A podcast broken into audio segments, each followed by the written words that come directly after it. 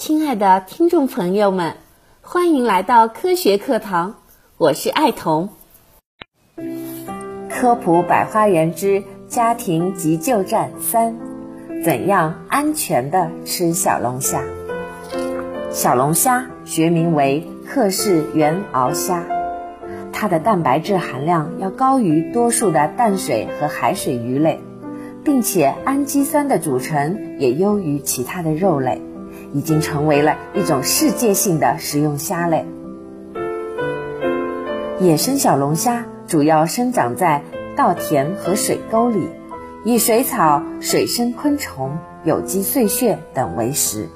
正因为这种食性杂的特性，它的生命力非常旺盛，能够在污水里生存下来。但现在餐厅中的小龙虾基本上都是养殖的。在养殖环境中，要根据生长需要投喂动物性和植物性饲料，比如麦麸、豆饼、水生昆虫幼体等，所以无需太过担心小龙虾的安全问题。那么，我们来看一看小龙虾的哪些部位不能吃呢？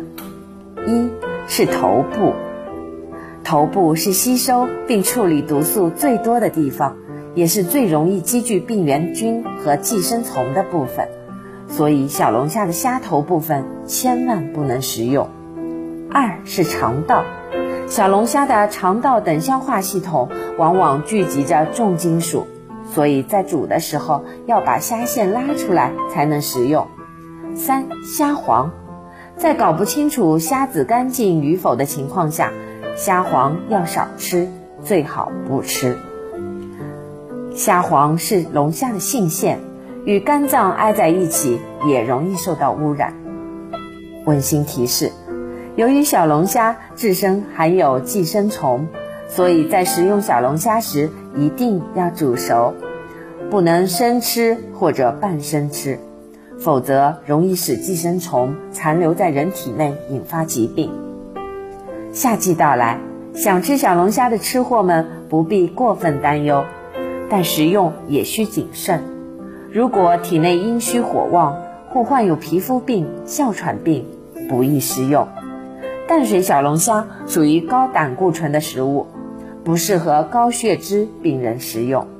有痛风或高尿酸血症的人也应控制食用量，而且不可以和啤酒一起共吃哦。